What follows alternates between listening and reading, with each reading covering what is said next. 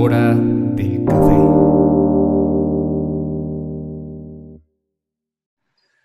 Hola, ¿cómo están? Bienvenidos a otro episodio de nuestra hora del café, otra edición de este café a distancia, eh, segmento de este eh, podcast donde, pues gracias a la tecnología, aprovechándonos de ella y, también eh, jugando con este sentido de la distancia, pues podemos tomar café con amigos, colegas, compañeros, con muchos personajes que han pasado, ya más de 30, así que qué fortuna que todos los que se han sumado a platicar, porque el café tiene esa sustancia, es una sustancia mágica que permite eh, conectar, convivir, y por eso es mi bebida favorita y que, aunque no siempre tomamos café, queda aclarar que no es obligatorio nunca el consumo de ningún de, nada, pero bueno, en concepto el café une y aunque vayas a una cafetería no tienes que ir a, tomar a huevo café, ¿no? Hay muchas bebidas que ahí se ofrecen, pero el chiste es compartir, sentarse, platicar y ahora en la distancia, pues aprovechar para conectar, eh, pues a pesar del encierro, con, con todos estos personajes que, que, la vida me ha dado la oportunidad de eh, compartir, coincidir y conectar. El día de hoy, un querido amigo, un invitado muy especial, eh, seguramente muchos de ustedes que, que me siguen, que escuchan este podcast, pues saben que he tocado y toco constantemente y continuamente con él. Él es el, el queridísimo Carrello Ernesto Javier, es tocayo en, el, en el Ernesto. Eh, Carrello Estanciola, que nunca lo pronuncio bien, pero es parte ahí de su sangre griega, que ahorita nos confirmará. Eh, nacido un 22 de septiembre, es decir, que está ahí en el límite entre Virgo y Libra, pero según mis datos, según mi investigación, es Virgo. Queda en el Virgo, pero luego pasa con esas cosas de que esos días de transición a veces depende la hora y depende de otros factores que cambia un poco el signo. Eh, él es panameño, ahorita está justo en Panamá, viviendo la cuarentena desde otro punto del mundo, viviendo este encierro, viviendo pues esta experiencia única. Justo ahorita, previo a empezar a grabar, estamos platicando de, cómo eh, pues lo estamos viviendo, qué nos está enseñando, cómo estamos sobreviviendo y aprendiendo y ahora conociendo este nuevo presente. Y pues bienvenido, Carrillo. Gracias por estar aquí en este café. Gracias por la invitación, hermano. Qué gusto estar aquí hablando contigo. Oye, entonces, tienes sangre griega, tienes sangre de todo el mundo, pero vives también y naciste en una de las ciudades más internacionales que hay, ¿no? Pues sí, Panamá es un hub de las Américas, dicen algunos que, que se puede cruzar por el medio y llegas al Atlántico al Pacífico para almorzar y desayunar si quieres el mismo día. Es una belleza del lugar. Soy muy afortunado de estar aquí rodeado de la naturaleza y, y ahorita de mi familia en este momento de cuarentena, cosa que no hacía hace 14 años que, estoy afuera. Así que feliz de estar conviviendo con ellos a, pesar de todo lo que está pasando, ¿no? 14 años, tu primer salida de Panamá fue cuando te aventuraste a ir a Los Ángeles. Exacto, y déjame decirte, eh, justo que habías dicho lo de Ernesto Javier, en verdad me llamo Ernesto Javier Carrello Estanciola, Collazos, Navarrete, Andrés, Mijalixianos, Candanedo, Talavera. sí, es cierto. O sea, bueno, pero eso no, no, recordaba eso, pero, pero es cierto que tienes muchos apellidos. Vaya que sí. Y ahí pues yo creo que todos somos de todos lados, de alguna manera. Claro. Somos de, de, de una sola cosa, de una sola bella cosa que, ya sabes que te comenté antes de empezar esto, ¿no? somos una luz, estamos aquí encontrando nuestro camino. Y mi camino se fue a Los Ángeles cuando tenía 19 años a estudiar ingeniería de sonido. Em, tuve la fortuna de, luego también estudiar guitarra, después de haber aprendido empíricamente. Em, empíricamente, tus primeros años cuando, según esto, tocabas, digo según esto porque no, hay, o por lo menos yo no encontré ningún, este, algo que, que, pudiera eh, hacer tangible eso, pero tocabas punk rock y tocabas otras cosas, ¿no? Es correcto. Antes de ser este, pues, digamos, la persona, el personaje que hoy eres.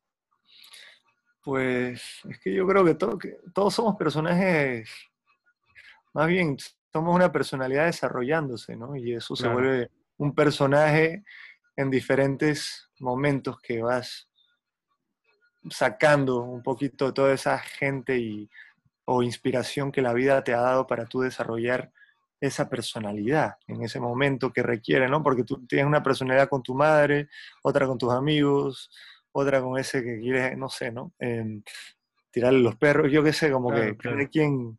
O sea, eres, eres una persona distinta, en, depende del contexto. Creo que todos. sí, no, totalmente. Pero, a la vez soy, soy, o sea, no, no, la verdad no, yo, yo, estoy... Pero a la vez todo eso es parte de ti, ¿no? O sea, justo... Eso es lo que voy. Como que yo creo mucho en la frase de yo soy nosotros, porque tú eres un poquito de todas estas personas que, que te han sumado a la vida, que dejaste tú permitir y decir, ah, bueno, voy a, voy a adoptar esto de, de esta persona de alguna manera, porque yo me hace feliz, yo creo que es la verdad, creo que es mi, mi realización como una persona buena, supongo, o ejemplar en, el, todo el sentido de, del espectro de alguien que buscas tú replicar en tu propio ser, ¿no? Claro, claro. Em, pues yo creo que uno sí, seguimos creciendo todos los, todos los días, todos segundos, y eso es lo bonito de la vida, el aprenderle, el, encontrar, el iluminar ese, esa evolución que, que, nos va faltando, que deja de faltarnos más bien con, con, el tiempo y con las personas y con los libros y, no sé, la música, el arte, la, la, verdad, man, la verdad que en verdad te, te une a, eso que somos todos. Oye, y ese primer carrelló eh, cuando tocaba punk rock, ¿de qué hablaba? Ah, ¿Ahí ya tenías a Federica o todavía no estaba Federica? Mi primera canción, sí, claro. Eh, yo cuando ya empezaba a tocar punk rock tuve que cambiar a Petronila, que ya era una eléctrica, Federica fue una de nylon. Un pequeño paréntesis, es que Carrelló tiene esta costumbre, esta relación tan cercana con sus instrumentos que tienen nombres propios, que supongo que también encierran historias en específico y momentos clave, ¿no? Totalmente, qué buen punto que acabas de marcar, sí, pero sí. Eh, Petronila fue la, primera eléctrica azul Ibáñez, yo creo que Jorge 10 la vaina. Eh, Sí, deliciosa. y, me encantaba escuchar la Guagón y, todo lo de... Estaba en Snowboarders 3 en PlayStation. me encantaba, y me sigue encantando. De hecho, lo uso cuando hago ejercicio por acá. Un poco mi playlist de... Eh, Para hacer snowboarding, pero desde allá. Terrestre. Terrestre. Entonces, pero, pero ¿qué hablabas en, en esas primeras ah, canciones que primera canción seguramente salían? Se, em, se, llamó Tomar no es malo. Tomar no es malo. Tenía como 14 años, 15 años, ya en los 15 años he empezado esa vaina. Desde los 12 yo creo alguna vez eh, hice una, eh, dicen chupatas aquí en Panamá, de encuentro entre amigos a beber. Claro. Eh, y, y, nada, pues ya fui fui siendo precoz, siempre en la vida fui medio precoz en ese sentido de, descubrir las cosas, buscar crecer rápido de alguna manera. Creo que todos tenemos ese, supongo, ¿no? ganas de cuando eres pequeño quieres crecer. Eh, cuando eres grande quieres eh, rejuvenecer, ¿no? Claro, digo, mi abuelo lo puedo ver en sus ojos. Yo ahorita estoy muy feliz con mi edad, debo admitir, porque entiendo que también todo tiene su tiempo y su porqué. ¿no? Pero, pero sí, em, de niño obviamente quería crecer y yo, quería, y le tiraba, yo quería que todas las amigas de mi madre fueran mis novias. Claro. a todas le coqueteaba, man. Yo em, tengo una vecina que, que me enseñó muchas cosas, por suerte. Okay. pequeño, y yo tenía como 5 y ella 7, y mi vecina arriba, fue hermoso, hasta que ella tuvo como 12 años y se mudó. Eh, y nada, pues la vida es hermosa, cómo va, va, presentándote, cómo, cómo, cómo, tu camino solito se va dando, man. Con la gente que, lo, que te acompaña y te va enseñando de todos los sentidos de la vida. Y ahora que estás pronto a cumplir 33 años, que, ¿de qué habla Carrelló después de tantas experiencias? Después de que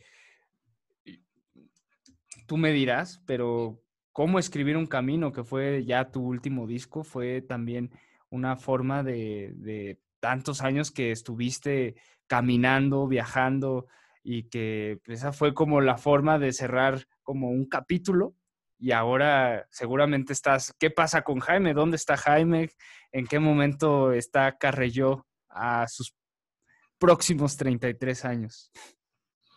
Wow, pues yo creo que estoy como te digo, siempre estoy aprendiendo, así que yo nunca creo que voy a saber dónde estoy, pero ahorita estoy sobre todo haciendo demos.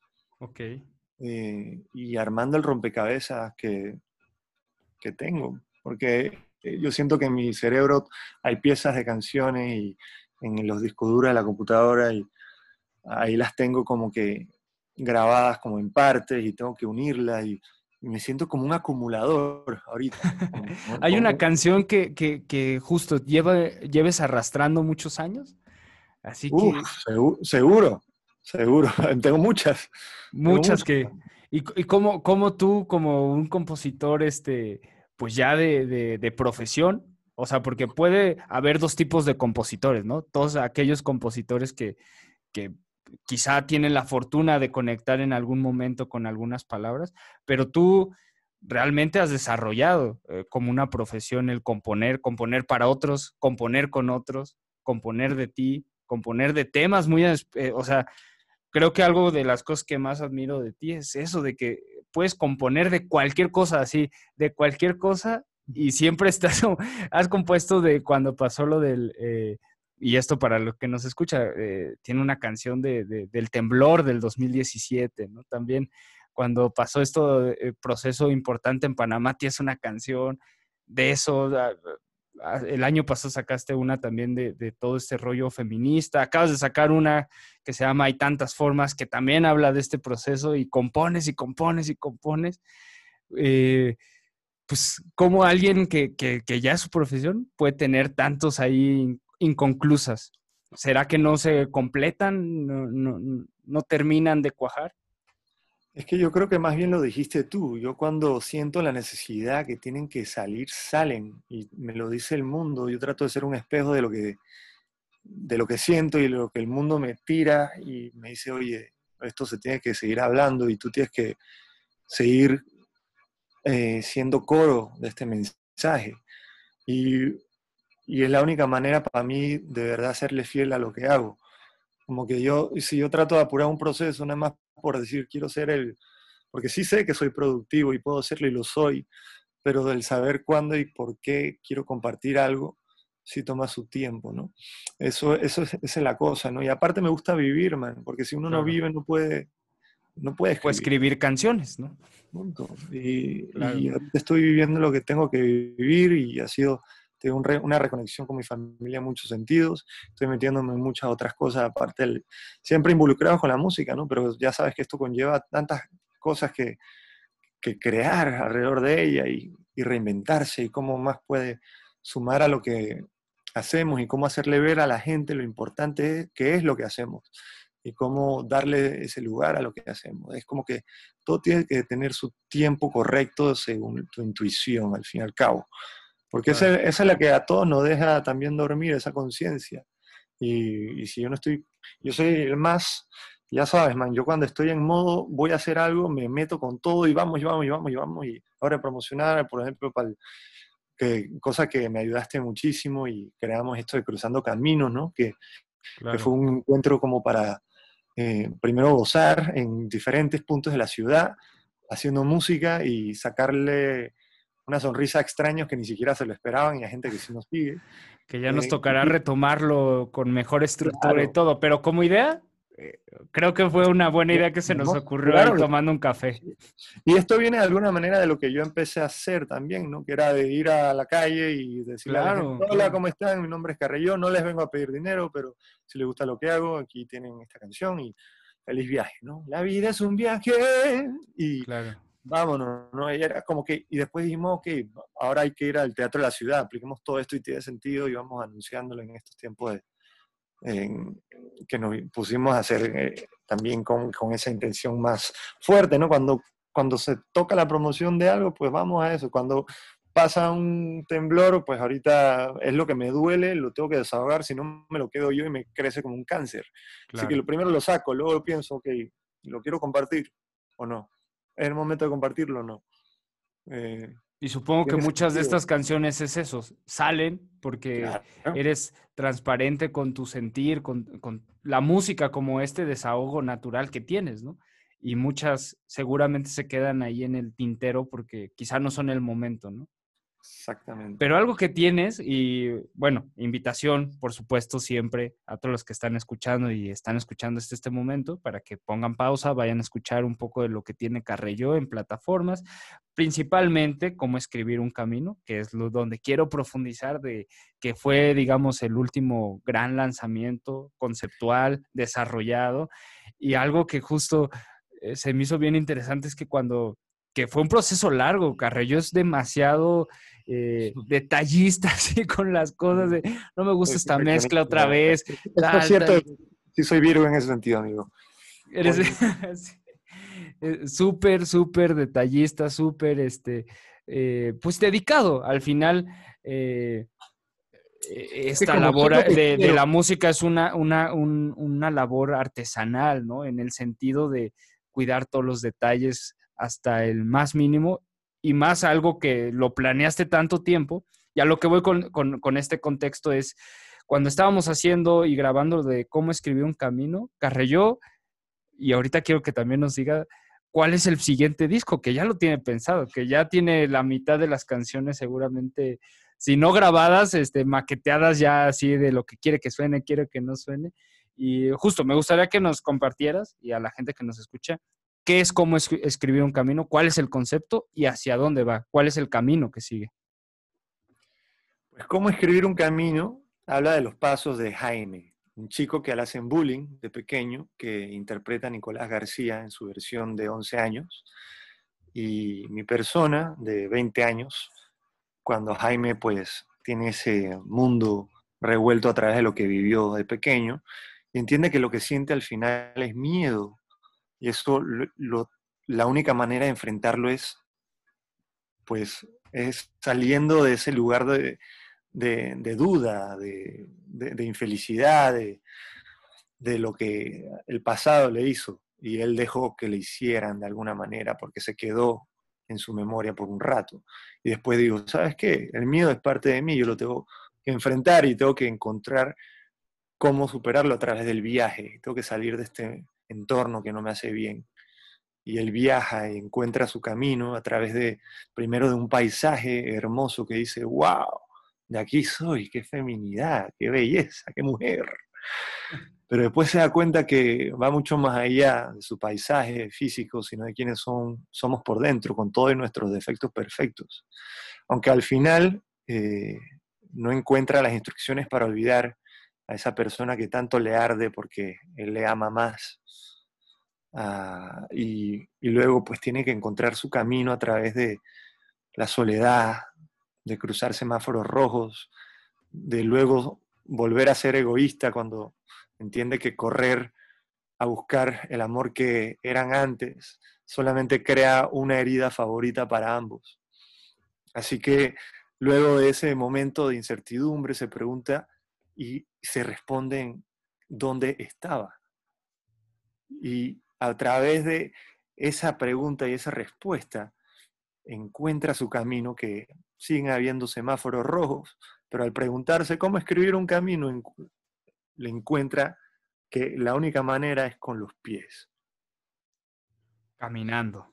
Caminante se hace camino al andar, ¿no? Exactamente.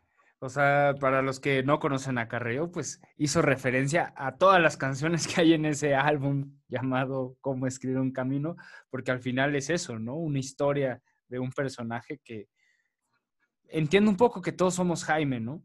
En, algunas cosas más, en otras quizá no somos tan similares a Jaime, pero ¿cómo sigue la historia de Jaime? ¿Termina ahí en encontrar su camino? En él sigue caminando, él sigue, ahora encuentra, ahora entiende que tiene pies, ahora tiene que pueden volar cuando él quiere, ¿no? Eh, pero, pero es un diferente vuelo porque ya encontró el mar que, le hace, que necesitaba hundirse y aprender y, y, apreciar y a soltar claro. de a poco, ¿no? Es como que es, es, todo un, sí, todos hemos sido Jaime en el sentido de que alguna parte de su historia hemos vivido, especialmente la de pequeños, estoy estoy súper seguro, todos, de alguna manera, y, sí, siendo cualquiera de las dos partes, el que... Exactamente. El, que fue lastimado y, o el que lastima, la paradoja es que es, por eso es que somos ese, otro, ¿no?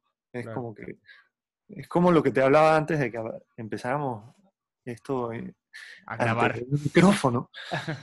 Sí, somos, somos somos ese mismo reflejo de lo que ya viene evolucionando de, todos, de tantos años, de tantas generaciones que van aprendiendo qué es lo correcto, pero seguimos repitiendo por lo que vivimos, y, pero recordamos que esa oscuridad es necesaria para volver a encontrar la luz que somos todos y de donde venimos y explotamos alguna vez un Big Bang.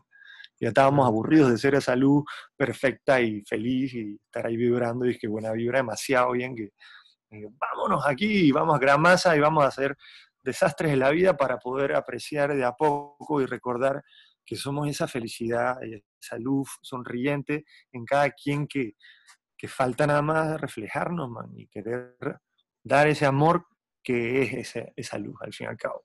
Somos amor puro y puro amor por dar. Y solamente hay que recordárnoslo a través de nuestro día a día, nuestro presente, que es lo único que tenemos y podemos controlar con eso. De todos estos días que has estado encerrado, eh, que seguramente tu guitarra se ha vuelto compañía necesaria, ¿cuál fue la última canción que escribiste en estos Uy, Ayer. ¿De qué hablaba esa última canción? A ver, ¿Cuál fue el último? Te la puedo recitar si quieres. Iba caminando sobre el cielo. Luego con un beso desperté. Pensé que las alturas daban miedo, pero tu universo es perfecto para reaprender. Yo que me moría en mi mundo, juntos puedo ver lo que es vivir. Floto con tu cuerpo si me adjunto. Quiero que esta mañana no abramos persianas y nunca llegue a su fin. Si ya hace hambre, devorémonos. Si ya se hace tarde, cenémonos. Si quieres quedarte, amémonos. Sigo levitando en el suelo, me elevo solamente a tus pies. Si tenemos sueños paralelos, quiero sobrevuelo donde esté tu piel. Está como sexosona. El, Está... El encierro ha, afectado. Totalmente, amigo. en el anhelo del pasado y en la esperanza en el futuro, ¿no? Totalmente. Pero está bien, o sea, por eso quería, o sea, tú que eres, que justo que, mencionas que, que, que vomitas, eh, y uso esa expresión por la sensación de todas estas emociones que se acumulan y que a veces es necesario desprenderlos, no en el sentido escatológico del vómito, sino en el sentido poético de la necesidad de la liberación de las palabras cuando nos llenamos de ellas, ¿no? Entonces, en este vomitar constante, quería saber, Carreyó, qué, qué pasaba en su mente la última vez que, conectaste con este ser que, me gusta eso que estabas diciendo hace rato, ¿no? De estos seres que, nos dan canciones, ¿no? Que a veces solo somos eh, el instrumento por donde fluye la energía, ¿no? De, de otros tiempos, de otros momentos. O sea, la música sí es un acto realmente espiritual, ¿no? Totalmente. Somos un canal de toda esa idea de partículas y de pensamientos de esas mentes divinas que, y, espíritus maestros que nos siguen ahí tirando y nos hablan por aquí y a veces se nos van por el otro, y, pero a veces sí se nos quedan adentro de nuestro, nuestra alma y nos resuena y vibran en la misma frecuencia que nosotros que necesitamos escuchar para luego transmitirlas a través de un acorde y una palabra melódica luego que tienen que ver con esa otra armonía y resuena también, es tan perfecto todo, man toda esa unión es, es una diosidad mucho más grande que, que cualquier cosa y por eso me dedico a lo que me dedico sobre todo y me dedico a vivir y aprender y a transmitirlo a través de lo que puedo y de la manera más, poética, como dices tú, que trato yo de a través de, mi arte. Y, y, sí, definitivamente he estado con, con vasorexia últimamente, eh, pero, pero feliz de poder eh, eh, traducirlo en esto. Y, y, curiosamente me pasó fue que que empezó con el riff, nada más. Empecé con un riff medio reggaetonero en el, la guitarra. Ok, ok. Como, el, como si estuviera haciendo el ritmo en un reggaetón, pero en la lira. Pero obviamente ya lo cambié, ya sabes. Eh, pero, pero con ese feeling obviamente me llevó para algo sexoso y dije, ah, pues me conecto ahorita muy bien porque esto está encerrado con tu mamá y tu abuelo en un momento también está como que, ok, quiero conocer a alguien, quiero verle a los ojos, quiero enamorar. Claro, es, regresar a la adolescencia de Carrellón, ¿no? Sí. De, eh, ir con los padres después de, de tanto andar por el mundo, de tantos lugares, personas y formas de conexión que has vivido, regresar a este seno materno, que está bien, ¿no? Es como Además tienes la edad de Jesús, es como hasta poético regresar, ¿no? Eh, de alguna manera, yo, yo, yo lo pedía el año pasado, man yo obviamente no pedía una pandemia, pero yo... ah, tú, por tu culpa la pandemia, ok, ahora se van atando los cabos aquí. Mi intuición me decía que yo tenía que estar acá y extenderme primero los meses que iba a estar para promocionar antes de, del show, pero sobre todo era para gozar a mi madre y mi abuelo que se me ponen viejos y son los que más me duelen verlos más arrugados cada vez que yo regreso a Panamá. Y, y sentía que tenía que estar acá y sí, porque tenías un show el 17 de marzo, ¿no? Ibas a presentar ahí en Panamá. Sí, exacto. Iba a ser, en, iba a ser, sí, no, recuerdo si, ajá, justo, em, por ahí. Y en un teatro muy bello también habíamos armado la banda acá y estábamos todos listos para eso y nada, man, se cayó la vaina. Pero ese mismo día que se cayó fue que, eh, que escribí Hay tantas formas. Ok. Oye, las voces que aparecen, eh, estos personajes que están de fondo un poco, invitación también para los que nos están escuchando, que vayan a escucharla y regresen a escuchar este podcast. Mm. Este, estos personajes es tu familia. Correcto, está mi hermana que nunca había cantado, yo creo, en ningún karaoke. Eh, la, eh, cantó los coros del final y mi abuelo. Es el que. El que narra. el que narra. Un par de palabras tan sabias que le salieron a él. ¿ah? Yo dije, abuelo, por favor, di amor, salud y dinero. Y él dijo, amor, salud y buena vida. Oye, tu, tu, abuelo, ¿qué tan importante eh, ha sido para Carrelló como, como, como músico, como el creador, como el intérprete, como, como el, el hombre que eres hoy en día? ¿Qué tan importante es tu abuelo? Qué interesante pregunta que me dices. Ha sido muy importante, sobre todo porque mi abuelo ha sido mi bully número uno Ok. En el sentido de que un bully, porque es su manera, yo he entendido ahora de grande, eh, que, es su manera de confianza que tiene. nos jodemos, nos molestamos todo el tiempo, tenemos esa dinámica. Y siempre dice, tú que no cantas nada, tú que compones esa música que nadie entiende. Y, Es hermoso. Claro, Pero, sin embargo, mi abuelo fue el que me regaló mi primera guitarra. Mi abuelo es el que está en todos los conciertos que puede a pesar de sus 87 años. Es un man que, me enseñaba un amor y para mí fue mi figura paterna durante mucho tiempo, hasta que yo ya luego grande me, reconcilié bien con mi padre. Eh, pero ese man vivía en Costa Rica y yo sentía que era más mi padre que el mío y, lo amo, man. Es, eh, lo admiro mucho, tiene una jocosidad ante la vida que, que, es lo que más le admiro, ¿no? Hay muchas cosas que obviamente son diferentes generaciones, te digo, y a veces chocamos. Y creencias, pero, no sabes lo bonito que ha sido convivir con él y las veces que me ha dicho es que, oye hijo, tú tienes razón, debería ser como psicólogo, ¿no? Y mi madre también igual. Eh, ha, sido un momento tan bello que he pasado estando en este techo con ellos y, yo estando, te digo que yo tenía esa, intuición que me decía que yo tenía que estar acá, aparte de ayudarles a hacer el supermercado y evitarle, obviamente, el contacto con, con la gente ahorita, en lo posible porque son más propensos, ¿no? Mi madre hasta el año pasado dejó fumar y fumó desde tenía 12 años. Okay. Eh, porque en España fumaban hasta en, el, profesor fumaba en el salón y, los de secundaria podían también. Órale. O sea que la costumbre la, la tomó desde muy joven. Quitarse una costumbre así. Hasta que logró, encontró unos parches, lo logró. Y la nieta le inspiró mucho, dice. Y eso me alegra mucho y la tiene muy feliz.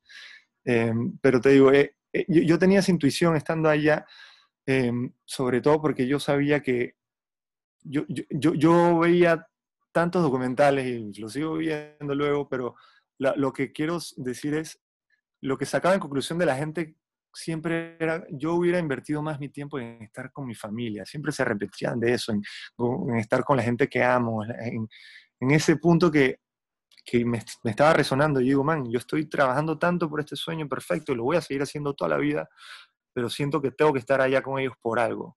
Tengo que ir, tengo que ir. Y lo tenía mi intuición y después de 14 años yo, soy el que le encanta viajar, man. Tengo un disco que habla de eso, se llama La vida es un viaje. Y, pero, y te encanta viajar. Eh en las condiciones que sean por la música, ¿no? O sea, creo que la gente que te conoce... Una casa rodante, man. Una sí, casa lo sé, lo sé. Eso iba a decir. La gente que te conoce sabe que, que tú tenías esta idea de, de, de, todo y que seguramente algún día se te cumplirá. De, viajar por el mundo con tu combi, puede ser, o con tu este, camper, o lo que sea, y llevarle música a todo el mundo y hacer mil canciones, ¿no? Eh, claro, y llegar a comunidades y dejarles algo a las comunidades, ese es mi sueño. Eh, tiene Carrello una canción que les invito a escuchar que van a entender un poco de la perspectiva eh, de Carrello respecto a la vida, que dice, la vida es un viaje, ¿no?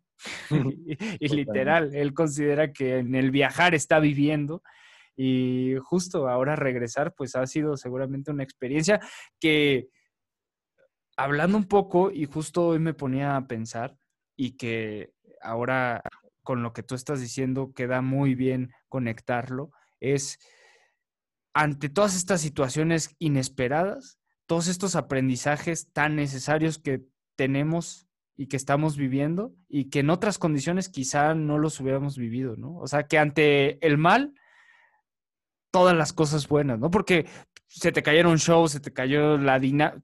Tu, año en julio seguramente tú ibas a estar, no sé, en Colombia, en España, eh, en algún lado, pero pues por algo fue como esta enseñanza necesaria y te regresó a casa, ¿no? A reconectarte. Y, curioso lo que dice de la vida es un viaje y lo retomas ahí porque yo, yo cuando escribí esa canción también yo pensé en el viaje interno de alguna manera, en el universal que, que hay dentro de nosotros, ¿no? Porque, hasta, sonoramente hasta lo, lo, propone, ¿no? Cuando llega a ese puente, ¿no? Y que empieza a decir la vida es un viaje sin equipaje, y que, que, te lleva como otro lado, ¿no? Esa es la idea de viajar, como que a través de ese espíritu y alma que eres y vamos a volver a ser, a, trascender de ese viaje. Igual así termina Camino, por ejemplo, que es la, la que cierra el álbum también, como que un helicóptero alma así como, no sé. además, además, tú eres fan de, o sea, eres un, eh, un creador dentro de este género que tú llamas acústico latinoamericano, pero demasiado progre, ¿no? Como que te... pero digo, o sea, este, este acústico latinoamericano podría llevarnos a una eh, visión que yo siento que tu visión a veces es otro lado, ¿no? O sea, Deberías hacer un disco súper experimental, ¿sabes? Distorsiones, man. También les pongo distorsión. Así que claro, claro. Y te gustan los sonidos raros y te gusta, eh, digamos, soy acústico un, nada más. un cantautor muy progre. sí, hay que, hay que degenerar, hay que cambiar ese. Sí. cómo pondrías mi, mi género? yo, yo siempre batallo con eso, ¿no? Pero ahorita no sé, man. Ahorita pienso que es pop. me gustó eso de no sé qué se lo leí una vez. Pop alterlatino. Porque el latino, Ajá, porque dentro de mí está. Creo que alguna vez lo habíamos platicado y creo que todavía el mundo, así como el reggaetón, le faltan como 15 años para que todo el mundo lo acepte, así como de, ah, claro, qué chido, es reggaetón, chingón, ¿no? Creo que ahorita estamos en la cola final del pop. Todavía el pop es una etiqueta que, que, a veces hace da más. ¿Mande? te voy a decir por qué me gusta el pop, en el sentido... No, a mí también No. me encanta el pop, pero como la gente todavía Sí, no está muy- preparada. Sí, exacto. Yo te entiendo exactamente lo que dices. O sea, imagínate Porque- si, porque si el punk rock también, esos fueron mis inicios, man, pero me gusta el Claro. pop porque es, la manera de traducírselo más fácil a la gente, a pesar de que luego pongo, yo escribo de una manera rara, pues supongo, porque eso me dicen, no sé. Eh, y, pero para mí es encontrar esa melodía igual que pueda encontrarse la repetición dentro de la disonancia también, dentro de, Claro, claro. de los acordes oscuros o, o- o ritmos odd meters, ¿no? Los, lo- lo- lo- los ritmos sincopados, ¿no? Es como que hay tanto por jugar en la música y eso lo podemos hacer popular y lo hacemos más divertido para todos. Yo creo que Claro, que- claro. Y en el pop, como, como tien- hay tantos lugares y caminos, pues sí, engloba, ¿no? Eh, O sea, pero- y, y está muy en contra de, ay, yo, pop, no, no, otro género, no, no me digan pop, por favor. Pero ya lo entendí que es, man, es eso. Y Metallica fue pop. yo te eh, pondría, respondiendo la pregunta, ahorita se me ocurrió, acústico progrelatino, ¿no? Porque te gusta la, o sea, si eres un, un guitarrista muy de guitarra acústica, ¿no? O sea, le- y- como que está chida esa, esa, ese color que tu guitarra acústica en vivo tiene, aunque muchas cosas también en disco tienes la guitarra eléctrica, pero la guitarra acústica tiene este poder rítmico, ¿no? Y este Claro. rollo progrelatino, porque sí tienes mucha, o sea, se nota que eres un hombre latino, pero muy progresivo, muy este, unos, así como si, si Alan Parsons tuviera agarrar un cantautor este panameño y quisiera ponerle su toque, ¿no? Qué cool, man, qué cool. Qué buen cumplido, man. A, a mí se me ocurre, acústico Me gusta progrelatino. mucho, me gusta mucho, lo voy a usar. Voy a aplicar. un regalo de, de- de- porque, porque de este café ya- a ya distancia. tú. Como ya me lo dijiste tú, ya, ya es algo más creíble. No es, no es que ya me vengo, es que, uy, mi género es un acústico progre latino. es No. como, ya- me lo dijo mi amigo, man. Claro, claro. Man que Siempre, ¿no? Conoce, de- o sea, grabó todo el álbum Sí, hermosamente, claro. man, y que, que te agradezco infinitamente por... No, un por- placer y esta siempre coincidir. Oye, y justo hablando de los últimos shows que nos tocaron juntos, qué bello, de cierta forma, que el teatro de la ciudad haya enmarcado todo lo que habías soñado, lo que chambeaste, lo que Wow, habías pensado, que es el teatro, a mi parecer, que yo soy eh, oriundo de esta ciudad tan caótica y tan bella. O sea, yo no me... eh, eh, dicen que quien, quien, quien vive en la ciudad se enamora perdidamente por esa combinación de caos, pero como vives dentro del caos, aprendes a tener ese orden dentro del caos. Y entonces ya cuando te- estás en esta ciudad, y seguramente tú has de extrañar ciertas cosas de esta ciudad, Uf. Claro, man. este caos inmerso, pero ese teatro es el más precioso Ay, que, que tiene esta ciudad, sin duda. Y ahí fue tu último show aquí en la Ciudad de México. ¿Cómo lo viviste? ¿Te lo esperabas? ¿No te lo esperabas? Hermano, fue un regalo, fue un regalo de la vida, ¿no? Esto que, me- que pudimos presentar el álbum ahí, fue algo que, de hecho, cambiamos fecha, ¿no? Teníamos una fecha Cambiamos. lista y nos habían movido y al fin se dio, man. Y por suerte, porque yo estaba de gira en España en ese tiempo y estaba muy nervioso que faltaba un mes y, y Sí. justo iba a tener solo un mes para promocionar y preparar todo, pero llegué, llegué y después fue meternos a hacer eso y a crear el show. Yo creo que fue un show muy bonito, muy redondo en el sentido de que eh, dejamos el mensaje. Y, y, y hubieron, obviamente, fue la única presentación del álbum entero. Sí, no. Qué arriesgado también. Eso era, eso era para, para calarlo. Ciudad, Esperanza y Frente. Era para calarlo como tres, cinco shows antes, ¿no? Pero bueno.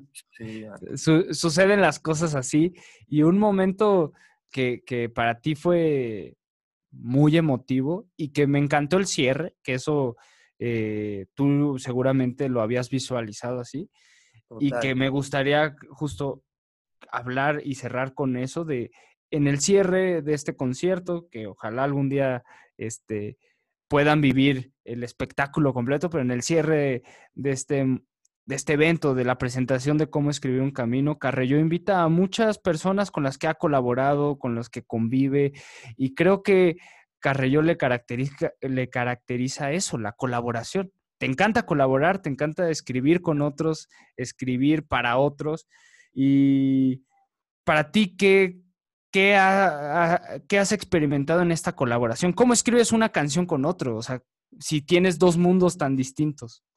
Ay, para mí, mira esto, para, ahorita estamos de alguna manera escribiendo una canción, muchas canciones. Hay una temática o muchísimas temáticas que podemos hablar. Y esto a mí me encanta, la comunicación, porque nosotros venimos en verdad a comunicarnos y hacer una canción es otra extensión de eso mismo, es otra manera de comunicarnos y de decir nuestros mensajes de lo, que pensamos de la vida y luego nos ponemos de acuerdo sobre un tema y queremos desarrollarlo. ¿no? Claro. Y eh, para mí hacer una canción con alguien es eso, es hablar qué, es lo que nos mueve, qué queremos dejar. Para mí se trata de un mensaje en una canción siempre. Como que, aunque sea, quiero tener sexo, más lo que quieras hablar, ¿no? Claro, claro. Pero ahí... Pero comunicarse, ¿no? Que, hay mucho más que yo creo que ya se ha abarcado y se ha hablado tanto de eso, a pesar de que ayer hice una canción justo de eso. Pero, pero creo que hay tanto más y por eso, me, por eso soy, soy muy transparente cuando me, golpea algo, pues quiero hablar de, algo que me duela o que me haga sentir, y, igual que a mi, mis coautores, ¿no? Y esa es la idea de jugar y aprender de esas personas también cómo lo hacen en su proceso y cómo yo lo hago, y, luego encuentras un punto medio y se le ocurre algo que, que, tú querías completar, es hermoso también escribir con alguien más, ¿no? Eh, porque sale algo como distinto a lo que harías tú del todo. Claro, totalmente. Y lo digo también porque también hay muchos compositores que, que les es difícil, ¿no? Pero les es difícil eh, esta colaboración, no porque no quieran colaborar, porque a veces, eh, pero pones algo, muy importante aquí, es una comunicación, ¿no? Y hay veces que con unas personas hablas de ciertos temas que coincides, con otras otras. Eh, eh, con otros puedes profundizar más, con otros tienes menos confianza y no puedes profundizar tanto, pero puedes hablar de, o sea, pero combinan bien sus estilos, puede ser, ¿no? Exacto. Para mí se, reduce todo a jugar. Ese, eh, nos equivocamos con ese verbo en español, eh, porque en alemán es, que no sé cómo es, pero en inglés es play. Claro. Y tan bello, I'm playing music, ¿no? Tan, deberías jugar a la música. y eso cambiaría todo el concepto de todo. Deberíamos de aprender a usar ese, esa lógica, ¿no? De que es un juego. Exactamente, y para mí, por eso nunca le tuve como, no sé, como que un recelo a eso. Más bien, yo siempre lo quise, yo lo, añoraba y no fue hasta la primera persona con quien me pasó, que, la primera vez es algo muy especial, ¿eh?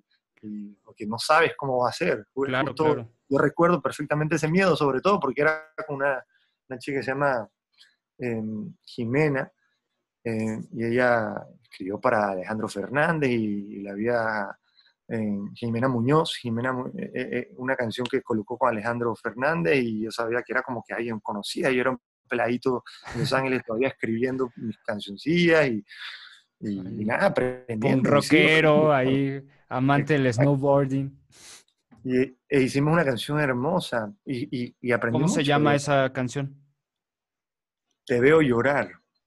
Y existe todo. hermosa por el momento que fue, porque fue traducida, que ella, ella, ella estaba tan dolida. De hecho, la primera vez que fuimos a componer fue algo bien bonito porque ella me dijo, ah, ¿tú crees que vamos a componer? Se echó a reír.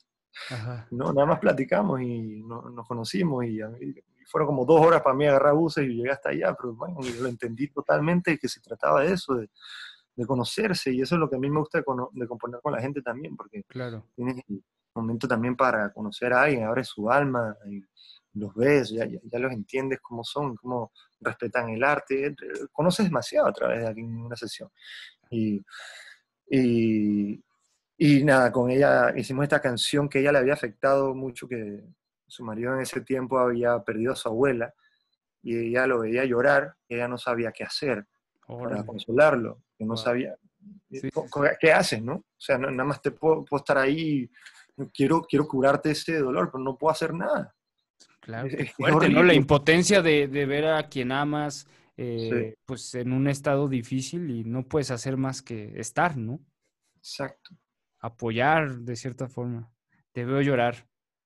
Qué interesante. Oye, y en esta vida a distancia, ¿te ha tocado colaborar en estos momentos? ¿Cómo has vivido esta colaboración? Y lo pregunto porque colaboras constantemente, estás muy activo con otros cantautores, cotorreando con todos. Cuando estabas aquí en la Ciudad de México, la bohemia era parte de, tu vida cotidiana. Wow, no, los primeros años, man, eso era diario casi. Diario. Ahora, en esta pandemia, ¿has hecho alguna colaboración?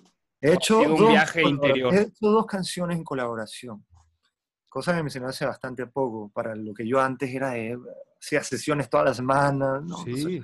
Pero, y también mucho ha tenido que ver que estoy, te digo, gozando el tiempo con mi familia. Estamos en una casa donde todo se escucha. Claro. Eh, tenemos aquí, eh, tenemos, te digo, horarios distintos. Eh, a veces ajustarnos. Yo me tengo que estar durmiendo máximo a las 12, si no, no hay manera que... Yo, yo en México no tenía horario. Claro, claro. Lo cual está bien. Me, está dando una rutina que, que, necesitaba como especie de, por lo menos de, de, de que pueda controlar algo en el desorden de, de una vida. Las ideas, ¿no?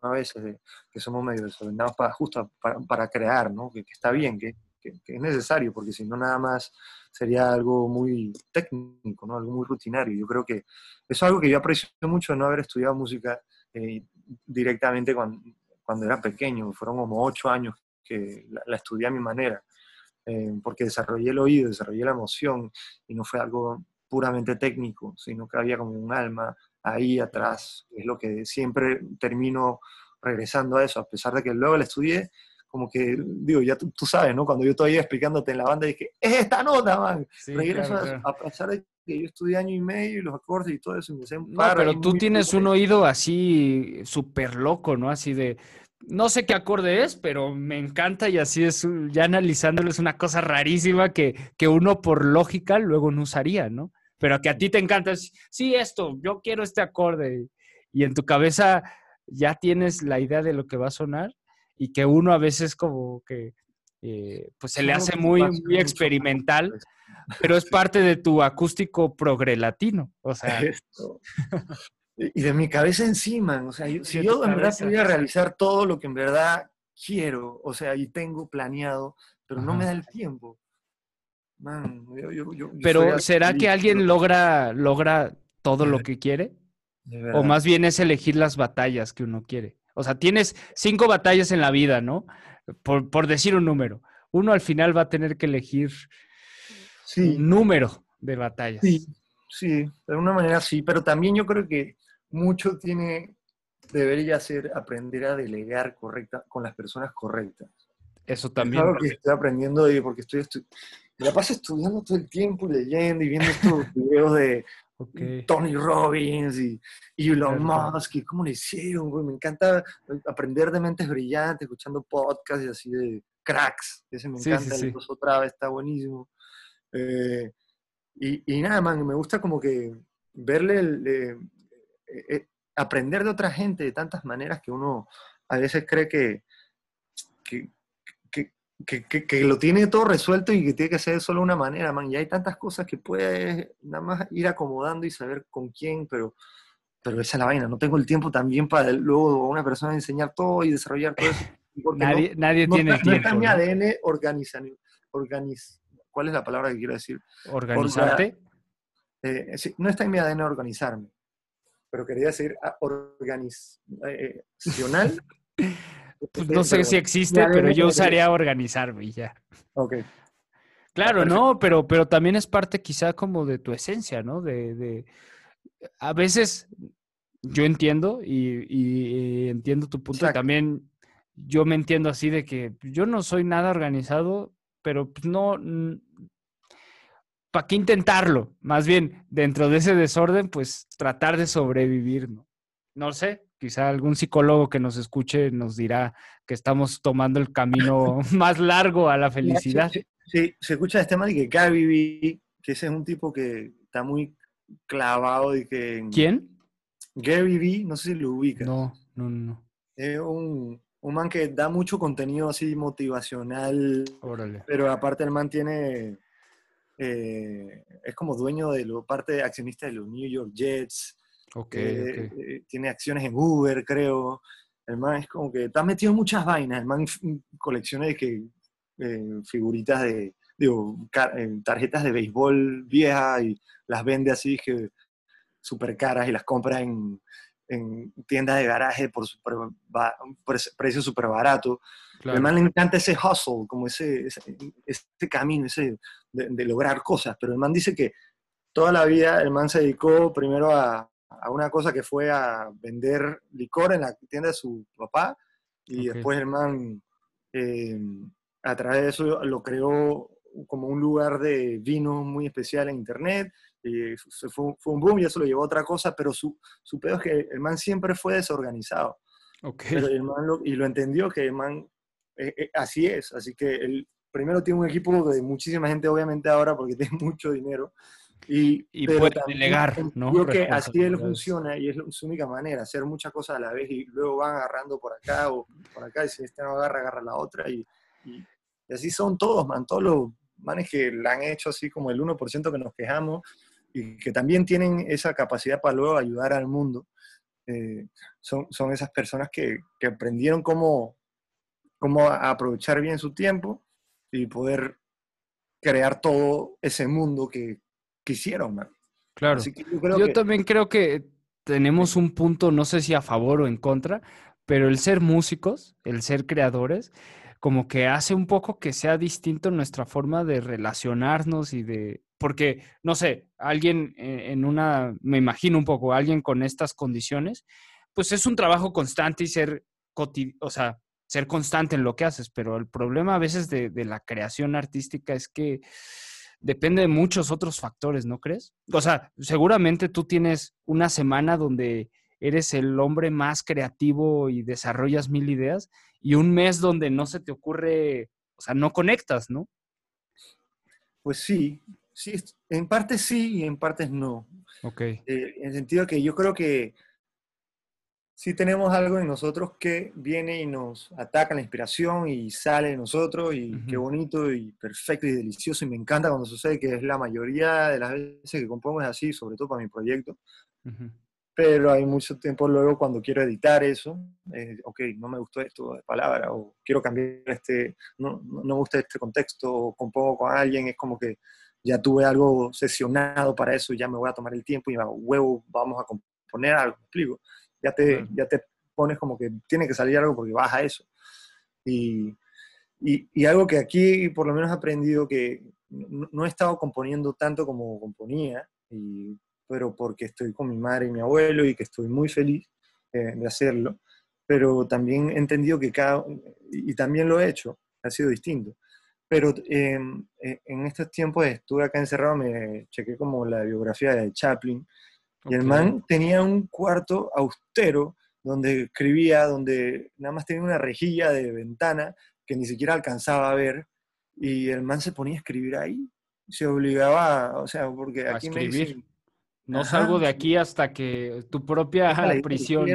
Voy a esto, este es mi momento de trabajo, a, a, que sí, la vida me inspira y en esta oscuridad de alguna manera pues, me, me mantengo. El man seguro seguro un trance ahí increíble y, un, y un, no sé, como un coco wash que él mismo se hacía de esto, lo que te hacer y así, y lo veía todo porque es lo único que podía ver.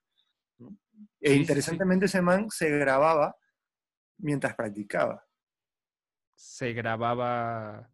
Todo lo que él, cuando iba a ensayar con los actores y todas las escenas, el man dijo, ok, estamos listos, grabando. No, vamos a ensayar, vamos a grabar y, y darlo.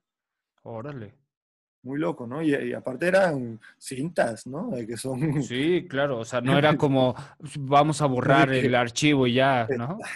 Es muy loco, man, pero muy, muy determinado también en el sentido de que, ok, vamos a hacer que esto funcione dentro de, aunque me cueste dinero, no importa, porque voy a dejar esto impreso de una manera real desde el primer momento, porque yo lo vi en mi mundo interno acá, loco. Claro, claro. Eh, genio, man. Em, y de todos estos genios, ahora que te has vuelto un especialista en las biografías y técnicas de otro, ¿cuál es el que más alejado o distante a ti has percibido? Hmm. Que sientes que su método, su forma es así. Es no, que mira, yo creo que a todo, obviamente si lo, si lo estoy, si continúo leyendo de alguien, probablemente es que algo le quiero sacar y le quiero encontrar. Así que no creo que de todos alguien yo me alejaría de algo. Porque claro. Eh, está haciendo de alguna manera una pregunta como tú, ¿cómo ves el vaso medio lleno, medio vacío? Yo creo. Totalmente. tiene, tiene trampa. Así que como que yo creo que ya te respondí, ¿no? Esa segunda sí, claro, claro, claro. No, es que pasa, ¿no? Como que luego podemos eh, saber mucho de nosotros a través de nuestros gustos, pero también descubrimos muchas cosas a través de lo que no nos gusta, ¿no? Y es como el, lo interesante. Yo, yo, yo, he aprendido, por ejemplo, que me encanta el ritmo el del dembow porque está en mi sangre también, vengo aquí. Eres panameño, o sea, ¿tú viste surgir ese, ese género ahí cuando estabas? O sea, es un género panameño y puertorriqueño. Me, me, caga lo, lo, que, lo que representa hoy en día en el sentido banal. Pero quizá, quizá en tu acústico progrelatino seas tú el profeta de la nueva camada de este género, de este ritmo, ¿no? Sí, igual el otro álbum nos, sorprendemos, porque si quiero meterle más, más Caribe, eso estoy segurísimo. No, traducido a mi progre, más latino al, más progre al lado del espectro, ¿no? claro, claro. No, pues muchas gracias, Carrello, por echarte el café a distancia en esta ocasión. Eh, por favor, las redes sociales, que ah, la verdad, la ventaja es que Carrello tiene un apellido tan particular que es bien fácil encontrarlo, ¿no? Carrello con doble R y con Y. Así que Carrello en todas las plataformas, en Instagram, en todos lados. Hay mucha música, eso es bueno porque luego pasa que alguien encuentra a su nuevo intérprete, cantante, artista, creador favorito y cantidad de material hay poco, pero Carrello sí es de los que más contenido tiene en su canal de YouTube, de puedes aprender a tocar todas sus rolas, tiene mil cosas ahí de ideas, tiene... pero sí, sí tengo bastantes cosas ahí para que, para que se en Carrello TV está en YouTube, en carrello.com está la página web, cualquier cosa. Y Instagram y Twitter es Carrello y cualquier cosa se le olvida, eso de WR e Y es como carrera y yo. Ah, mira, ya, tienes tus trampas. Ahí tengo trampas del camino. Pues bueno, aquí me despido de todos ustedes. Nosotros nos quedamos un par de minutos más, pero muchas gracias por escuchar. Está nuestra hora del café, este café a distancia. Muchas gracias a todos los que se suman de parte de Patreon, que apoyan este proyecto. Y algo más que quieras decir, Carrello. Hermanito, qué gusto verte, platicar contigo, te extraño, ganas de volver a tocar, eh, de a jugar a la música a jugar, contigo. A jugar a, hacerlo con otras personas, a, crear estos ambientes mágicos que siempre hicimos. Y los carrillonautas, falta. ya que estás lejos, ya me, ya me voy a apropiar de los carrillonautas. Es un gran nombre para de banda, ¿sabes? Sí. gran nombre de banda. Nada, perfecto. Dale, haz una banda tributo. Una los grandes éxitos de Carrelló por los carrellonautas. Pues bueno, muchas gracias por escucharnos eh, y pues gracias por todo su apoyo. Nos escuchamos y nos leemos pronto. Bye.